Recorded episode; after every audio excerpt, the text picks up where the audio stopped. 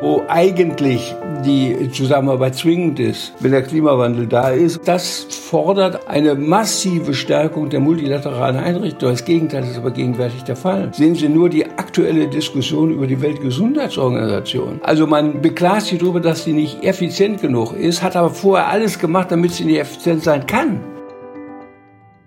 Herzlich willkommen bei Let's Talk Change in unserer Podcast-Reihe diskutieren wir mit relevanten Entscheidungsträgern, inspirierenden Innovatoren und spannenden Visionären, welche Rolle Technologien, Geschäftsinnovationen, Politik und Medien für den Wandel der Wirtschaft und Gesellschaft in Richtung Nachhaltigkeit haben. Mein Name ist Doreen Rietentiet und ich freue mich heute über einen ganz besonderen Gast.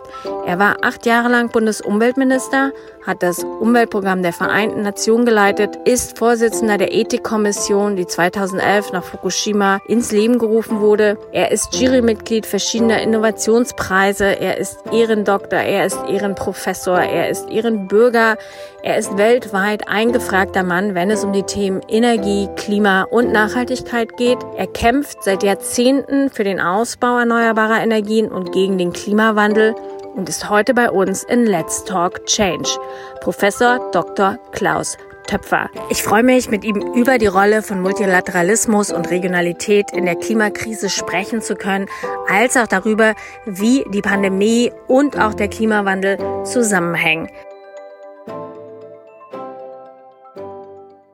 Herzlichen Dank, Herr Töpfer, dass Sie zu Gast sind bei unserem neuen Podcast Let's Talk Change. Wir kennen uns ja schon einige Jahre und ich freue mich wirklich sehr, mit Ihnen heute über die Krise, über die Klimakrise und auch alles, was danach kommt, sprechen zu dürfen. Die erste Frage, die ich allerdings habe, wie geht es Ihnen? Oh, mir geht es eigentlich sehr gut. Die Tatsache, dass man gezwungen wird, untätig zu sein im alten Sinne, hat ja auch ihre Vorteile. Aber natürlich, wenn man von 100 auf 0 runterfährt, ist das in der kurzen Zeit immer mit Bremsspuren versehen, aber die sind überschaubar.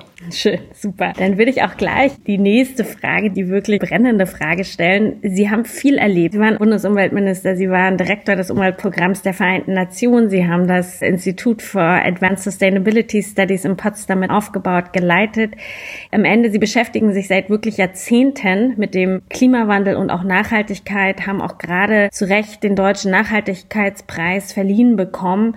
Wie sehen Sie die aktuelle Krise, in der wir uns befinden für den Klimaschutz? Klimaschutz? Ich glaube, die Tatsache, dass wir große Herausforderungen haben, um den Klimawandel zu bewältigen, hat sich durch diese Krise ja nicht verändert. Es hat sich insofern verändert, als die verursachenden Faktoren durch den Stillstand von Wirtschaft und durch den Stillstand insgesamt der Gesellschaft natürlich zurückgeführt worden sind. Wir kriegen auf einmal großartige Zahlen über die CO2-Entwicklung in den Emissionen.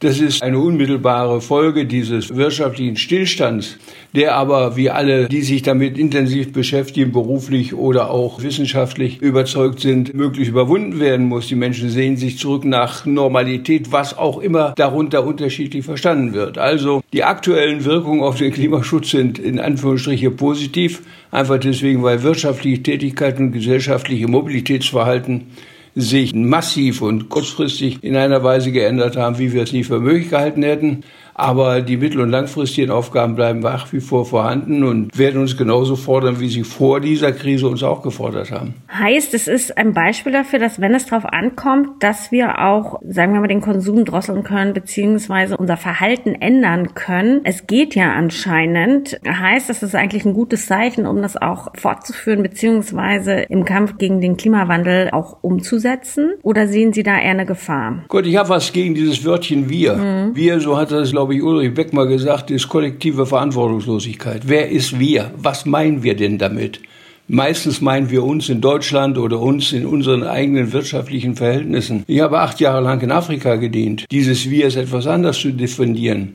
Wenn wir weltweit uns das ansehen, ist es ein dramatischer Unterschied zwischen dem, was wir als entwickelte Nation ansehen und was wir als unterentwickelt fälschlich immer bezeichnet haben. Also für mich geht es schon darum, wir müssen Wege finden, wie wir in dieser Welt selbst eine Pandemie, die ja des Namens nach global ist, wie wir die bewältigen können. Nicht, was wir gerade auch hier machen können, was möglicherweise beispielgebend sein wird. Das ist wieder was anderes. Aber ich bin immer gerne daran interessiert zu sagen, nicht Mann oder wir, sondern wer denn konkret bitte und wie soll denn da gehandelt werden? Und da haben wir natürlich sehr viele Vorgaben, die eine Machtverschiebung gegenwärtig deutlich sichtbar werden lässt. Bisher waren alle, die sich damit wirklich beschäftigt haben, im wissenschaftlichen Bereich, im praktischen Bereich, davon überzeugt, dass wir so etwas wie eine Machtverschiebung von der Politik hin zu internationalen Institutionen und Kräften sehen, wie Finanzmärkte sind nicht an Grenzen gebunden und die Macht, die davon ausgeht, ist gewaltig. Also der Staat würde immer ohnmächtiger, was uns natürlich in hohem Maße interessieren muss unter dem Gesichtspunkt von Funktionsfähigkeiten von Demokratien, von parlamentarischen Demokratien. Also das ist ein ganz breites Feld, was dringlich ist. Wir haben uns daran gewöhnt, die Zusammenarbeit zwischen Wissenschaft und Politik immer und immer wieder einzufordern. Ich bin höchst skeptisch gegenüber denen, die sagen, wir folgen nur der Wissenschaft, die dann nicht sagen, was sie denn eigentlich unter dieser Wissenschaft verstehen dass wir nicht eine Wissensdiktatur haben, sondern dass wir eine Abwägungsnotwendigkeit haben zwischen verschiedenen Zielen und verschiedenen wissenschaftlichen Meinungen. Wir haben das in Recht gegossen. Wenn Sie das Bundesimmissionsschutzgesetz sich ansehen, steht da drin der Stand der Technik. Es gibt so etwas wie eine TA Luft, technische Anleitung Luft. Was ist denn der Stand der Technik? Der wieder abgesetzt wird vom Stand von Wissenschaft und Technik, was schon deutlich weiter ist. Und wir wissen, dass Wissenschaft und Technik ja nicht einen Stand darstellen, sondern eine Dynamik darstellen müssen. Hier sind unsere Aufgaben. Wie können wir neun Milliarden Menschen auf dieser Erde mit Anstand menschenwürdig leben sehen? ohne dass wir die Leistungsfähigkeit von Natur und Umwelt überfordern. Das ist eine zentrale Frage die meiner Ansicht nach immer im Gesamtzusammenhang gesehen werden muss. Wir haben das schon begonnen, als wir 1992 in Rio de Janeiro die große Konferenz United Nations Conference on Environment and Development, Umwelt und Entwicklung. Und ich werde nicht müde, immer wieder darauf hinzuweisen, dass wir in der Vorbereitung dieser Konferenz in den Entwicklungsländern immer die Umkehrung der Begriffe hatten. Das war immer der Fall. Das war die United Nations Conference on Development and Environment. Ist DVE oder EVD. Das hat etwas zu tun mit dem jeweiligen Entwicklungsstand. Gehen Sie heute mal nach Afrika und fragen, wie die Corona-Krise sich dort auswirkt. Gehen Sie mal nach Indien, wenn wir von Solidarität sprechen. Alles das sind die Dimensionen, die wir bei globalisierten Themen und Klimaschutz ist ein globalisiertes Thema, genau wie die Pandemie Corona, die wir damit verbinden müssen. Also die beiden Krisen müssen aufeinander bezogen in Angriff genommen werden. Also die einen sehen diese Krise, wenn sie so wollen, als das größte Klimaschutzprogramm, das wir je uns hätten vorstellen können. Und die anderen sehen das als einen großen Anschlag auf die Notwendigkeit, Klimaschutz in wirtschaftlicher Stabilität zu erreichen. Das sind die Herausforderungen, die ich damit sehe und die eigentlich gar nicht so gänzlich neu sind. Also wenn ich mich erinnere an die massivsten Auseinandersetzungen damals etwa über die Kernenergie, man hat mich immer gefragt, ob ich jetzt hier mit demonstriere. Ich erinnere mich sehr genau an die Zeit, als man gegen mich demonstriert hat. Und ich weiß, dass Demonstrationen ganz wichtig und ganz wertvoll sind, aber dass sie die Politik nicht aus der Entscheidung rauslassen. Hm. Ich möchte noch mal kurz auf das Wir zurückkommen, was ich auch extrem wichtig finde, dass man das global angeht natürlich, nicht nur Corona, sondern auch den Klimaschutz. Wie sehen Sie denn jetzt die Lage? Weil dieses Wir ist ein bisschen schwierig. Länder machen ihre Grenzen zu, schotten sich ab. Klimakonferenzen werden abgesagt. Es gibt Länder, die sagen, wir haben jetzt andere Sorgen, als irgendwelche Klimaschutzziele einzuhalten. Ist dieses Wir, was extrem wichtig ist, in Gefahr aus Ihrer Sicht? Und wenn ja, wie können wir dem begegnen? Wenn Sie das Wir als die Aufforderung sind, zu globalen Lösungen zu kommen, ist es sicherlich in Gefahr. Wir haben eine klare Krise des Multilateralismus in einer Zeit, in der, wie es damals John Ashton oder der britische Außenminister formulierten in einem kleinen Büchlein, more and more things are beyond the capacity of any individual state.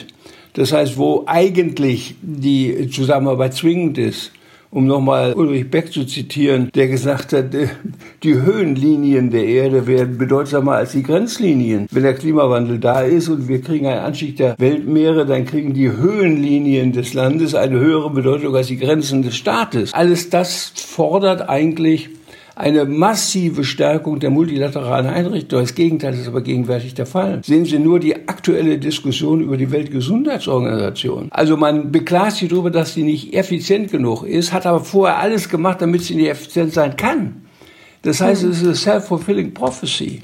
Also ja, natürlich. Ich bin nicht zufälligerweise acht Jahre lang an der Secretary General der Vereinten Nationen gewesen, um die zu sagen, wie wichtig ist denn diese internationale Zusammenarbeit und wie gefährdet ist sie in dem Moment, wo eine Gefahr kommt. Dann schließt man auf einmal wieder Grenzen, selbst in Europa. Schengen-Abkommen hin oder her, wir schließen in Europa Grenzen. Das müssen wir sehen. Das ist also wiederum ein Rückfall auf die kleineren Netze. Und deswegen muss man das mit berücksichtigen. Die Menschen werden das weiter auch bis in die internen Strukturen hinein weiter verfolgen. Wir sehen eine Renaissance des gemeinsamen Mittagessens, wie es heute in einer überregionalen Zeitung in einem bemerkenswerten Artikel geschrieben wird. Das ist faszinierend. Aber es ist dringend notwendig, dieses aufzuarbeiten und deutlich zu machen, wirksam und entscheidend vorankommen wir nur in globaler Betrachtung. Ich bin immer beeindruckt davon, dass sie alle sagen, wir wollen die Wirtschaft wieder in Gang setzen, müssen wir wieder kommen, wir müssen die Erste sein. Langsam dämmert es immer mehr Menschen, dass die Wirtschaft international massiv verflochten ist, dass Lieferketten gefährdet sind und zwar drastisch, dass wir sehen, dass diese Verlagerung just in time, eine Verlagerung der Lagerhaltung auf die Autobahn eben offenbar nicht ökonomisch ist und auch bei besten Willen nicht ökologisch. Dass wir sehen, dass wir kleinere Netze brauchen, um Sicherheit, Resilienz, wird das heute endlich mal wieder genannt, brauchen Bisher haben wir immer nur nach der Effektivität, nach der Effizienz gefragt. Wir haben gefragt, wo wird denn irgendwie ein Teil am besonders günstigsten mit Arbeitskosten hergestellt? Da haben wir es dahin verlagert.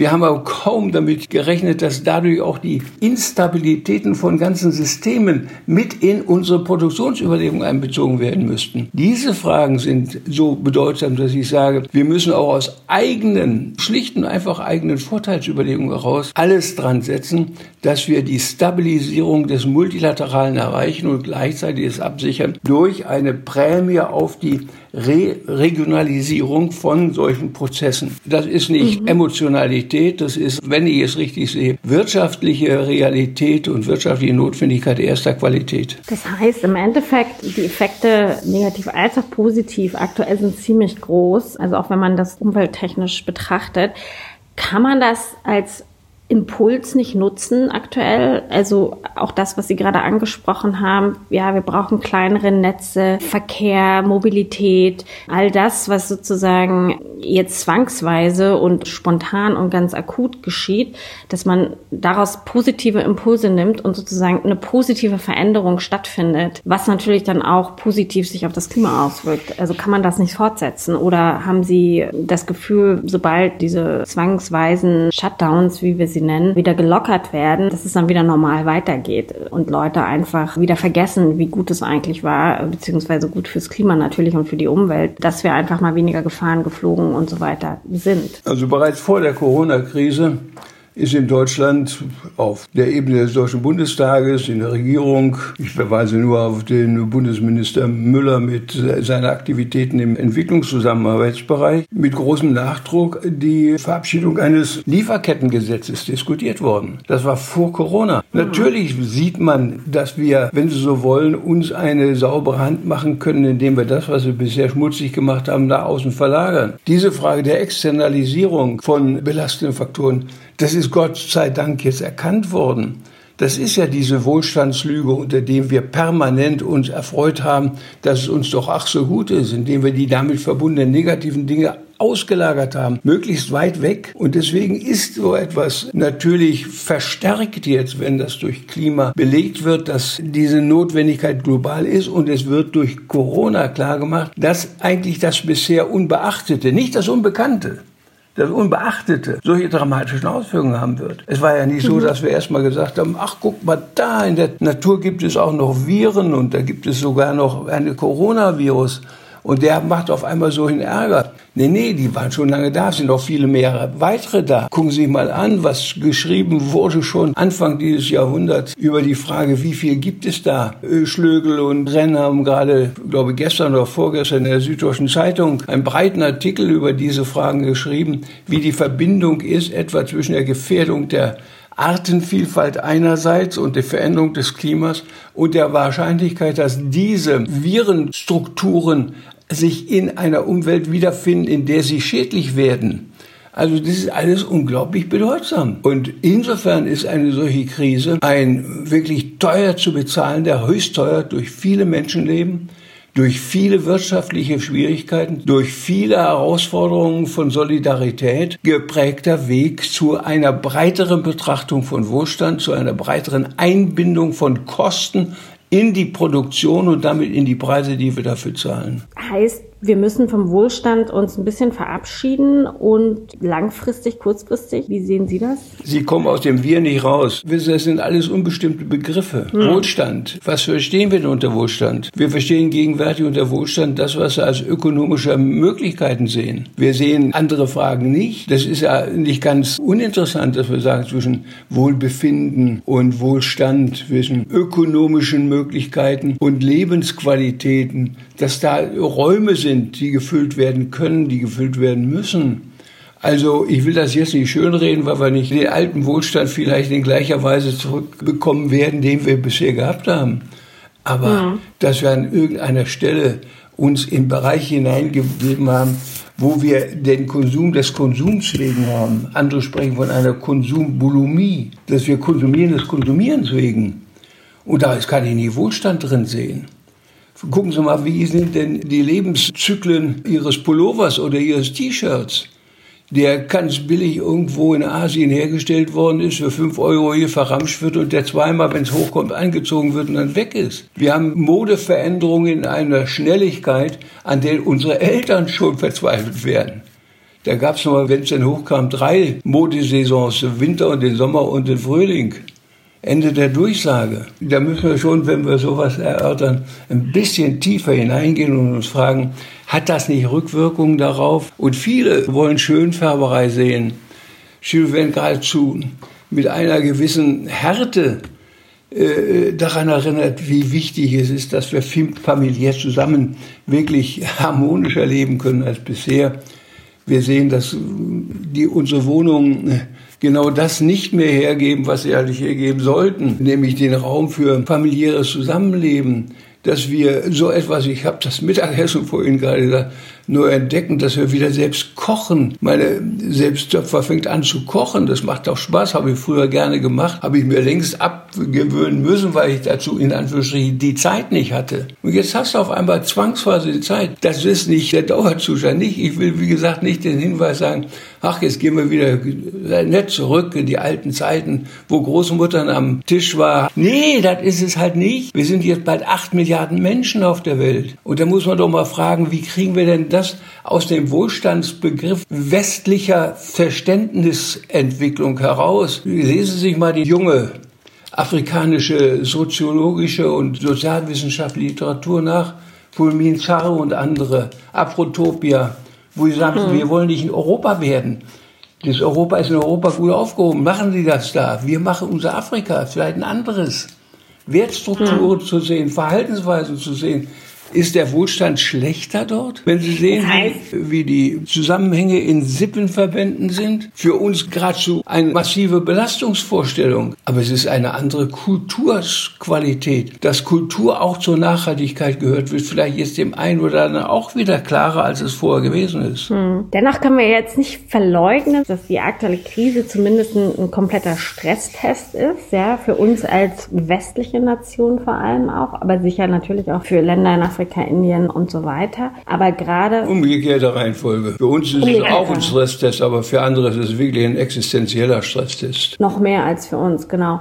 Aber wie können wir dort, und das ist eine Frage, die ich mir stelle, die ich aber nicht beantworten kann, ist, wie kriegen wir dort eine gewisse Kooperation hin? Ja, weil aktuell, zumindest erscheint es so, EU gerade mal noch, dass wir da untereinander irgendwie versuchen, Pakete zu schnüren, um die Wirtschaft wieder voranzutreiben oder Hilfspakete vorantreiben, gemeinsame aber wie kriegen wir das hin, dass diese Kooperation auch wieder auf globaler Ebene stattfinden. Weil sonst laufen wir doch Gefahr, dass wieder alle ihr nationales, regionales Ding durchziehen und zum Beispiel auch sowas wie der Umweltschutz oder der Klimaschutz ja von einer globalen Ebene auf eine regionale Ebene geschoben wird. Welche Maßnahmen sind jetzt aktuell aus Ihrer Sicht notwendig, dass wir eine globale Gemeinschaft und vor allem auch aktive Gemeinschaft wieder hinkriegen und Kooperation stattfinden? Darüber hatten wir ja vorhin bereits einige Sätze gesprochen, hm. dass wir die Krise des Multilateralismus haben, ist ja genau das, dass wir also Multilateralismus wieder weiterdenken, wieder aufgreifen, dass wir endlich eine breitere Diskussion bekommen, wie muss denn in diese Zeit hinein etwa die Struktur und die Handlungsmöglichkeiten der Vereinten Nationen sein, ganz konkret. Also Sie sehen ganz konkret auch die führende Rolle, sage ich jetzt mal, in Organisationen wie der Verein. Nein, nicht die führende oder? Rolle. Es wird immer nicht so sein, du drückst auf einen Knopf und die ganze System ist in Ordnung. Es gibt systemische Elemente. Einer davon ist dieser. Den haben unsere Vorfahren mit der Gründung des Völkerbundes einmal angefangen. Dann sind wir hingekommen nach dem Zweiten Weltkrieg und haben eine neue Organisation gemacht. Und wenn heute jemand sagt, dass das die schwerste Krise nach dem Ende des Zweiten Weltkrieges oder des Zweiten Weltkrieges ist, dann muss man sich fragen, was was ist damals danach gemacht worden? Ist das jetzt nicht auch an irgendeiner Stelle notwendig? Bis hin zu fiskalischen Reformen und so weiter. Ich will das nicht vertiefen, aber das kommt genauso da mit hinein. Die Frage ist ja nun wirklich, wie kriegen wir diese allein Kapitalismus fixierte ökonomische Finanzwelt wieder in den Griff, die sich durch die Finanzkrise in keiner Weise strukturell verändert habe. Das ist repariert worden und dann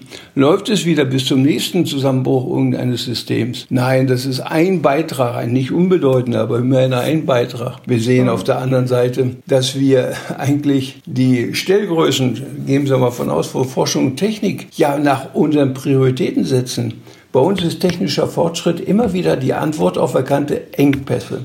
Und er ist immer bis zur Stunde ein arbeitssparender, und Technik und Energie nutzen der Technik erforscht. Und die Umkehrung ist Fall. Ich habe das selbst ja hinreichend genug erörtert und beschrieben. Wir müssen eben darauf setzen, dass wir technologische Entwicklung bekommen, die globalisierungsfähig sind, die demokratiefähig sind, die fehlerfreundlich sind, die nicht große Transformationen sind, sondern die schrittweise in solche Veränderungen hineinführen, die die Menschen mitnehmen. Da können sie vieles machen. Ich habe gerade meine Aufgabe als Vorsitzender des Nationalen Begleitgremiums aufgegeben, weil ich die dreijährige Wahlperiode als Begrenzung auch mit Blick auf mein Lebensalter bezogen habe. Ja, da war doch das genau dieselbe Situation. Da steht drin, das muss ein Verfahren sein, das selbsthinterfragend ist, das lernend ist, das fehlerfreundlich ist, das nicht von der Zeit dominiert wird. Lesen Sie mal Herfried Münklers Die rasenden Politiker, dieser kleine Essay im Spiel, glaube ich, 2012. Da finden Sie das alles wieder. Natürlich ist das eine nächste große Herausforderung, die wir gegenwärtig haben. Technologien so zu entwickeln, dass sie tatsächlich globalisierungsfähig sind. Das war mein Saulus-Paulus-Erlebnis der Kernenergie, als ich nach Afrika kam. Ich konnte mir beim besten Willen nicht vorstellen, dass wir die großen Energiebedarfe einer für das wirtschaftliche Entwicklungsprozess Afrikas dringend notwendige Energieversorgung über Kernenergie machen können. Das fällt doch nicht einfach hin und sagt, da ist ein Strahl von oben gekommen und jetzt bist du auf einmal für was anderes sondern du siehst auf einmal, dass du unzureichend gedacht hast. Ich bin Vertreter des kritischen Rationalismus. Für mich ist Wissenschaft nicht die Bestätigung vorhandenen Wissens, sondern alle Bemühungen, das vorhandene Wissen zu falsifizieren, zu widerlegen. So kriegst du Fortschritte auch im wissenschaftlichen Bereich hin. Aber genau da ist doch die Gefahr gerade, weil es gibt immer mehr Stimmen, die sagen, naja, jetzt gerade in diesen Krisenzeiten sollten wir doch nicht anfangen, irgendwelche neuen Technologien zu fordern, sondern sollten wir doch die bestehenden fossilen Technologien, die wir haben, schützen so ungefähr und wenn möglich vielleicht auch noch Kernenergie ausbauen, weil sie ja CO2-sparend ist. Was halten Sie von diesen Aussagen, die ja leider auch hier und da und immer öfter in den Mainstream-Medien auch vertreten sind. Ja? Wie gefährlich sind die oder sollte man die einfach ignorieren? Meinungen und Überzeugungen lassen sich ignorieren. Sie können auch ignorieren und dann auch einmal feststellen, dass andere sie schon gemacht haben. Nein, mir geht es nicht ums Ignorieren. Mir geht es darum zu belegen, dass die Ziele, nämlich wirtschaftliche Stabilität, auch und gerade für die Zukunft, besser und mit größerer Sicherheit erreicht wird, wenn man diese Technologien nicht mehr nutzt. Für mich ist entscheidend, ich glaube hier der Vorstandsvorsitzende von E.ON hat das ja gerade nochmal gesagt, oder von RWE, fragen Sie mich, muss nachsehen. Anyhow, wenn ich das so sehe, was Sie mir sagen, ist, der große Unterschied gegenüber der Krise davor war ja, dass jetzt Alternativen da sind, die kostengünstiger sind. Es genau. ist uns gelungen, das ist der ganz große, naja, wenn Sie wollen, Erfolg deutscher Klimapolitik, der ja kein Mensch erwähnt dass es uns gelungen ist, Sonnenenergie so zu ernten, dass sie wettbewerbsfähig ist. Heute kostet im Sonnengürtel der Welt eine Kilowattstunde Sonnenenergie 0,2 Eurocent oder sowas. Völlig undenkbar durch Kernenergie und anderes. Es ist wirtschaftlich besser geworden. Diese Verbindung habe ich vorhin angesprochen. Wir müssen belegen, dass die Regelungen, die wir im Klimaschutz machen, auch ganz eindeutig zwingend sind, um wettbewerbsfähig zu bleiben. Wer heute diesen Weg wieder zurück in die alten Techniken geht, wird sehen, dass man dann einen Fortschritt oder einen Vorteil für technologische führende Nationen nicht mehr hat. Ja, deswegen bin ich ja immer so etwas skeptisch, wenn man sagt, das machen wir erst dann, wenn alles machen. Dann machst du es nie. Du machst es ja nicht nur wegen des Klimaschutzes, sondern du siehst auf einmal, dass ein Kontinent wie Afrika über eine Ressource verfügt, die über die fossilen hinausreicht, die auch dort sehr stark vertreten sind die aber dann nur genutzt wird, wenn sie günstiger ist als das andere, denn sie müssen sich auf dem Weltmarkt ja behaupten können, wenn sie wirtschaftliche Entwicklung brauchen. Ja, und es schafft Arbeitsplätze und am Ende auch ökonomischen Fortschritt. Da auch nochmal, würde ich gerne nochmal kurz einhaken. Sie haben auch die Solarenergie erwähnt, die natürlich auch durch die deutsche Klimapolitik so wettbewerbsfähig geworden Klimapolitik ist. Klimapolitik wettbewerbsfähig geworden, sondern sie ist schlicht und einfach fähig geworden als eine Alternative zur Kernenergie. Und da ist sie von Hermann Scheer und anderen, da war ich ja nun wirklich auch persönlich mit dabei, vorangetrieben worden. Sie hat sich dann auch als entscheidenden Vorteil für den Klimawandel angesehen. Sie müssen auch immer diese dynamische Wechselbeziehung sehen. Genau. Und wenn Sie jetzt noch aktiv wären in der Politik, welche Maßnahmen würden Sie jetzt setzen bzw. umsetzen, dass halt genau diese Technologien weiter gefördert werden bzw. weiter auch global im Endeffekt eingesetzt werden und wir dort einen weiteren Stimulus setzen? Also wie würden Sie vorgehen in der aktuellen Krise oder welche Technologien vielleicht noch würden Sie aus Ihrer heutigen Sicht weiter vorantreiben oder wo sind Sie der Meinung, muss noch was getan werden, damit diese Technologie einen breiteren Einsatz findet? Wissen Sie, ich bin viele, viele Jahre politisch tätig gewesen und äh, tätig gewesen in Vereinten Nationen. Besonders gefreut haben mich immer die alten Kollegen, die zurückgetreten waren oder die nicht mehr tätig waren, dann gesagt haben, wie sie es machen würden und das war das Günstige. In dieser Phalanx werden Sie mich nie einordnen. Ich mhm. sage nicht, was andere machen sollen, sondern ich sage das, was ich als Rahmenbedingung für die Lösung von Problemen ansehe. Das habe ich versucht mhm. zu tun. Das stimmt, das haben, da haben sie auf jeden Fall viel vorangetrieben. Letzte Frage bei mir wäre noch, ja, aktuell sieht das mit den CO2-Emissionen ganz gut aus. Dennoch gibt es Pläne von 195 Staaten am Ende, um die globale Erderwärmung zu stoppen. Dieses Jahr werden wir gegebenenfalls die Ziele erreichen. Wie es nächstes Jahr aussieht, müssen wir dann schauen. Aber wie kann man Wer ist denn wieder wir? Wir, also alle sozusagen die globale Gemeinschaft, von der ich jetzt rede, von allen Ländern im Endeffekt, die sich diesen Klimazielen auch verschrieben haben die jetzt aber aktuell natürlich diskutiert beziehungsweise auch teilweise auf Halt gesetzt werden. Wie kann man in der aktuellen Zeit, in der aktuellen Krise mehr Klimaschutzmaßnahmen umsetzen? Also wie kriegt man das hin, dass man die jetzt zu diesem Zeitpunkt die richtigen Schritte einleitet, um sozusagen auch weiterhin den CO2-Ausstoß zu minimieren? Ja, ich glaube, es ist sehr deutlich geworden, dass wir die Wirtschaft wieder in eine Lage versetzen werden, dass sie Arbeitsplätze stellen für die damit verbundenen quantitativen und qualitativen Notwendigkeiten und dass wir diese nutzen nach einer Technologie, die gleichzeitig auch das Klima, den Klimawandel massiv positiv beeinflusst, ihnen also auch die Ziele erreichen lässt, die wir im Klima gesetzt haben.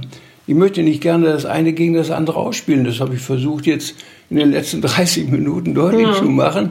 Und das kann ich nur wiederholen. Wenn Sie das sehen, dann ist es eine wichtige Sache, dass wir gegenwärtig alles dran setzen, dass, um es konkret zu sagen, Afrika nicht verhungert. Afrika leidet gegenwärtig unter vier sehr, sehr dramatischen Krisen. Die Heuschreckenkrise, die Pandemie, die terroristischen Bereiche und die Hungerkrise. 60, 80 Millionen Afrikaner hungern. Also müssen wir das kurzfristig in den Griff mitbekommen. Die Entwicklungspolitik in Deutschland sagt eine Welt ohne Hunger.